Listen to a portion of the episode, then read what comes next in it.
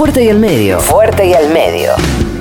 Un lugar clave para analizar el día por la tarde. En una sesión especial de más de 12 horas, hoy se votó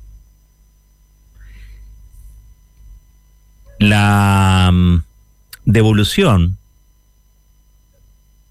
a los fondos nacionales de aquello que, una especie de antojo de Mauricio Macri, recibió la ciudad de Buenos Aires, o Horacio Rodríguez Larreta,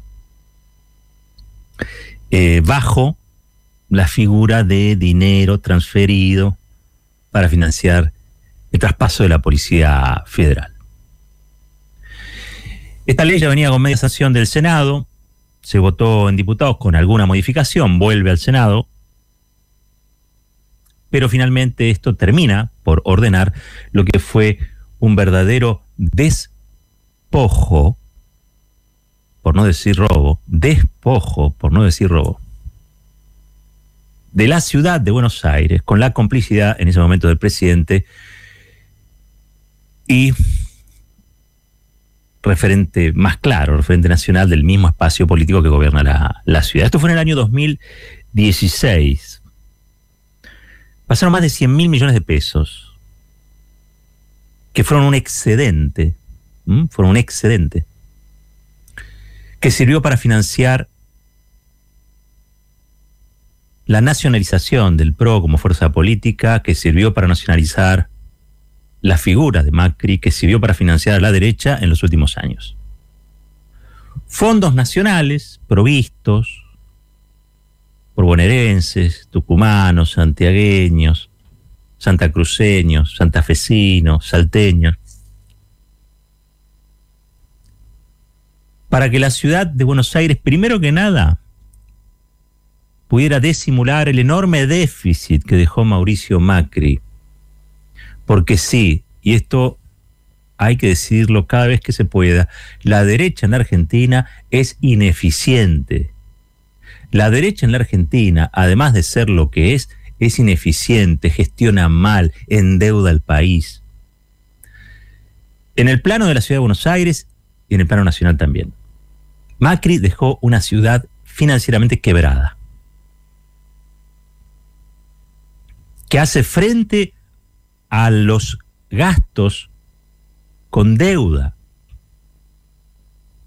La deuda en dólares de la ciudad de Buenos Aires, cuando Macri se fue y Horacio Rodríguez Larreta tomó la posta, era realmente sidral.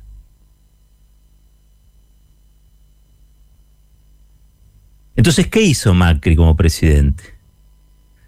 para garantizarse esa ciudad vidriera, esa especie de Suiza en la República Argentina, que es la ciudad Cava, que vota pro hace muchísimos años, transfirió plata además, le sacó al santiagueño, al correntino, al sanjuanino, y se la dio a Horacio Rodríguez Larreta, se la dio al peor administrador que ha tenido la ciudad, peor que Macri incluso, peor que Macri.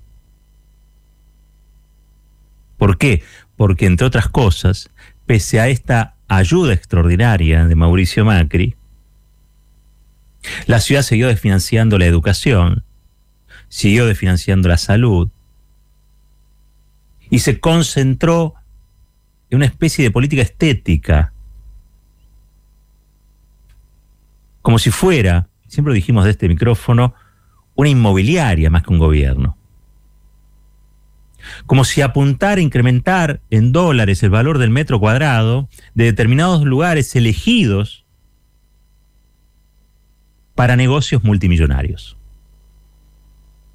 Esto que hizo Macri a través de un decreto simple, ¿eh? no, no, no, reunió al Congreso, no participó el Senado como corresponde cuando se modifica algún porcentual de la coparticipación, donde en este caso se le dio tres veces más plata a Horacio Rodríguez Larreta en estos años de la que realmente necesitaba para la policía que le traspasaron.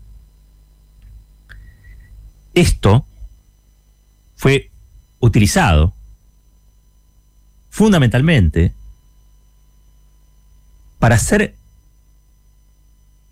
pagos a proveedores que curiosamente mantienen una relación cautiva de muchos años, casi diría yo, eternamente. No digo Juan de Garay porque me voy un poco lejos. Pero hay un sector de empresas, muchas de ellas vinculadas al radicalismo de la ciudad, que forman parte de la alianza con el PRO, que son las principales beneficiarias del presupuesto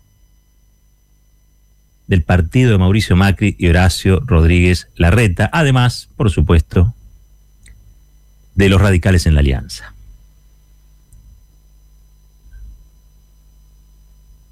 Les decía que esto fue un despojo, un despojo al resto del país, un despojo a la Argentina federal.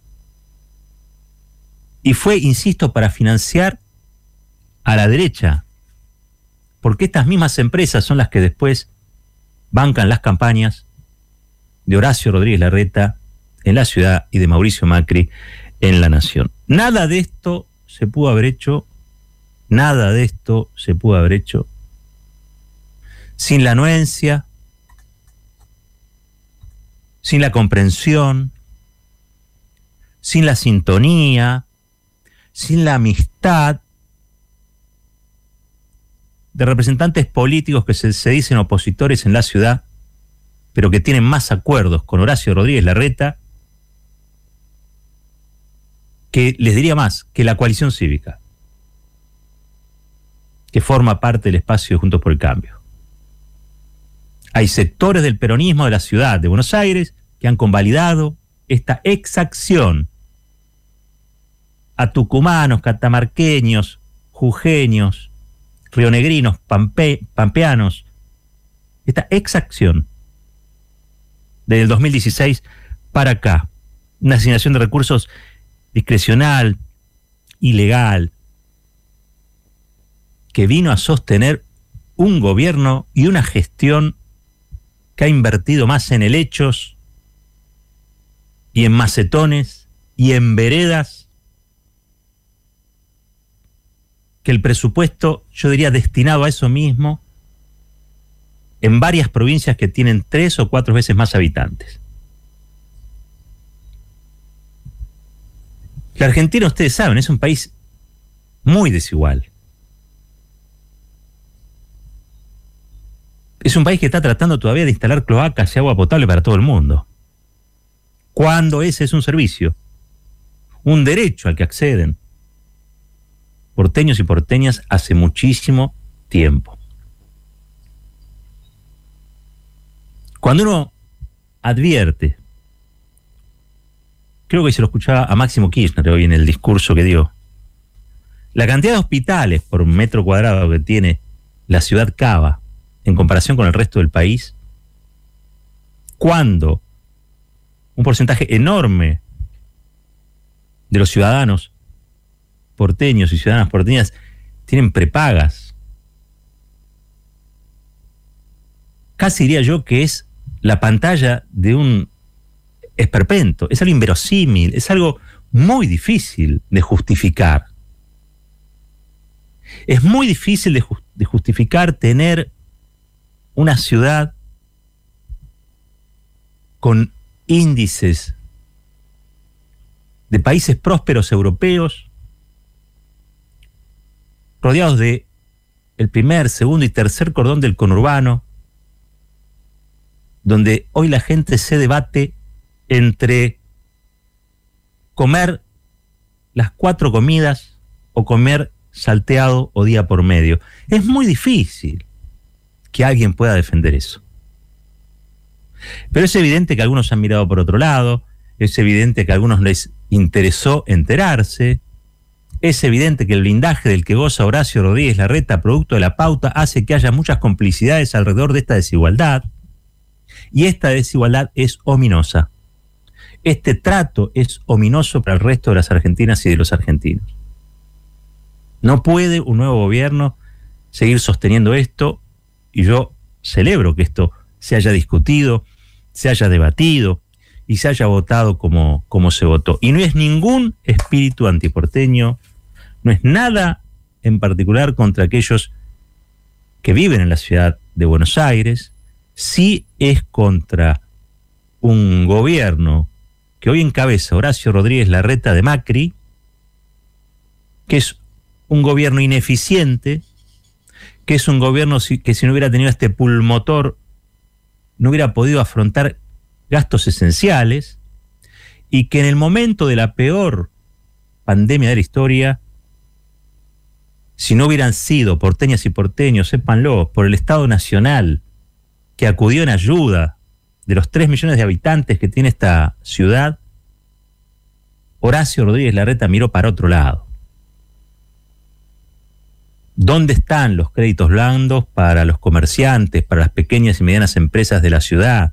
¿Dónde están las ayudas económicas? ¿Por qué tuvieron que cerrar todos los teatros con los artistas yendo de acá para allá sin saber qué hacer? Porque el presupuesto, el tercer presupuesto más importante del país, no destinó ni una sola partida de emergencia para sostenerlos en la peor crisis de la historia. Eso es la derecha. Eso es Horacio Rodríguez Larreta. Tuvieron que inventar esto, un decreto simple, arbitrario e ilegal, para sostener el desaguisado que dejó Mauricio Macri cuando fue jefe de gobierno porteño y pasó a hacer las mismas tropelías en el gobierno nacional. Tengamos cuidado, porque jefes de gobierno porteño, jefes de gobierno de una ciudad rica, con mucho blindaje porque hay platita, hay platita que se le saca al resto de los argentinos, para que o bien hablen bien de ese jefe de gobierno porteño o por lo menos no hablen mal. Luego llegan a presidentes. Nos pasó con De la Rúa y nos pasó con Mauricio Macri. En ambos casos hicieron lo mismo, un desastre. Endeudaron al país, creyeron que era fácil, se encaprichan con el antiperonismo. Creen que Argentina es igual en estructura, en cultura, en historia, que la ciudad de Buenos Aires. Entonces estos tipos que no podrían ser otra cosa más que placeros, se convencen de que puede ser presidente. Y a partir de una comunicación concentrada, se convence al resto del país que no solamente pueden llegar a ser presidentes, sino que pueden llegar a ser buenos presidentes. Los resultados están a la vista. Así dejó el país en el 2001 Fernando de la Rúa y la Alianza, así lo dejó Mauricio Macri y Juntos por el Cambio. Tengamos cuidado, porque detrás de Horacio Rodríguez Larreta, que toma distancia, que es amigo, que se hace el amigo, que lo llaman amigo, incuba la posibilidad de un nuevo presidente que venga por lo último que nos queda, que venga a darnos el tiro del final. Alguien que ahora se dejó la barbita, que toma distancia de Mauricio Macri, que toma distancia de Milei, que toma distancia de esos llamados libertarios, que eso le permite venderse como más racional, que entra a la Quinta de Olivos, que el presidente Alberto Fernández le dice amigo, siendo tan responsable como Macri de este despojo al resto de los argentinos y de las argentinas. Ojo, están preparando un nuevo presidente, pero no presidente de los argentinos y de las argentinas. Están preparando un nuevo presidente para el despojo histórico, el despojo que hace la derecha a los habitantes de este país, el despojo que hace el poder concentrado económico de este país, aquellos que tratan de convencernos permanentemente de que gobernar una ciudad donde prácticamente nada falta, o falta poco en relación a otros, a otras geografías del, del país, es lo mismo que gobernar el destino de 45 millones de habitantes. Insisto, no podrían ser, con todo respeto por los caleciteros, ¿eh?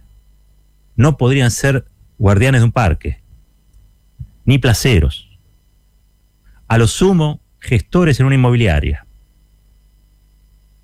Pero producto de estas cosas que nadie dice y que muchos callan y por las complicidades también en la ciudad de Buenos Aires, terminan siendo presidentes. Y ellos contentos y felices. Total, el drama después lo pagamos nosotros. Esto es Fuerte al Medio. La reflexión tiene su tiempo. Fuerte y al Medio. Con Roberto Caballero.